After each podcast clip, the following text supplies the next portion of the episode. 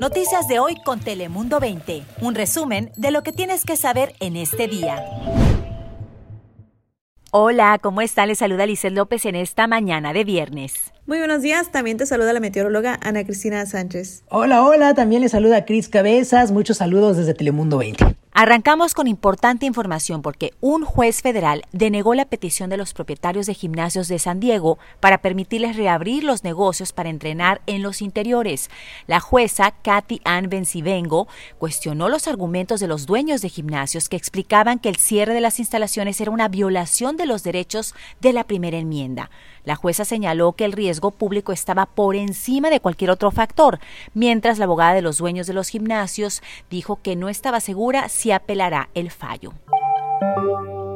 Y ahora cruzamos la frontera y es que las autoridades en Baja California detectaron a personas que viajaron de las zonas urbanas a las rurales para brincarse su turno y obtener antes de tiempo la vacuna contra el coronavirus.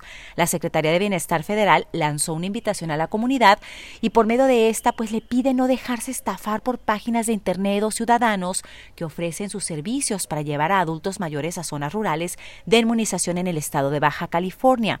Además, recordaron que en el sitio pedirán pruebas de su lugar de residencia y de no contar con ellas no se les aplicará la vacuna contra el COVID-19.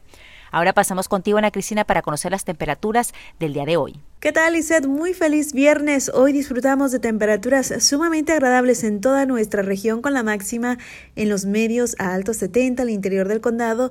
En Tijuana, 22 grados centígrados como esa temperatura máxima para esta tarde.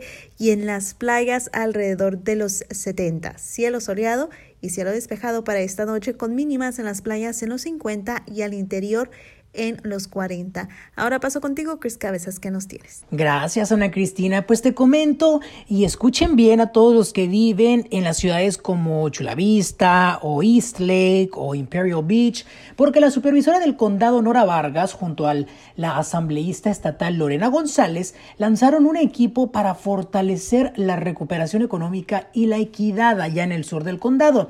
El grupo está diseñado para abogar por las comunidades más afectadas por la crisis de salud, enfocándose en las diferencias, en las oportunidades de los menos privilegiados y de esta manera pues traer equidad a dicha región. Participan oficiales electos, educadores, líderes comunitarios y de negocios, también colaboradores binacionales, entre otros. La supervisora Vargas aseguró que una de sus prioridades es que los negocios pequeños se puedan recuperar y que los dueños sepan cómo obtener precisamente los fondos de ayuda del condado.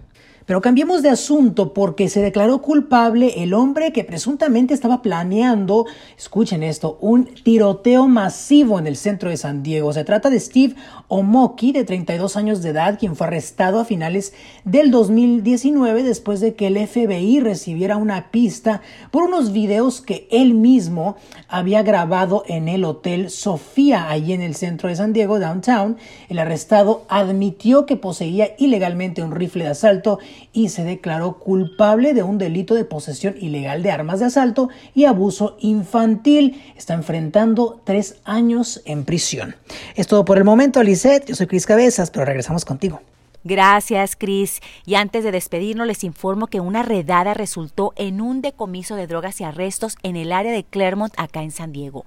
Cuatro personas fueron detenidas después de que agentes de la Administración de Control de Drogas, la DEA, allanaran una casa y en el interior encontraron metanfetamina y fentanilo líquido en pastillas y polvo y según las autoridades también se encontró PCP, que es una droga alucinógena. Ahí tienen todos esos detalles. Yo soy Lizel López. Recuerde que siempre tenemos mucha información en todas nuestras plataformas. Noticias de hoy con Telemundo 20. Suscríbete para recibir alertas y actualizaciones cada día.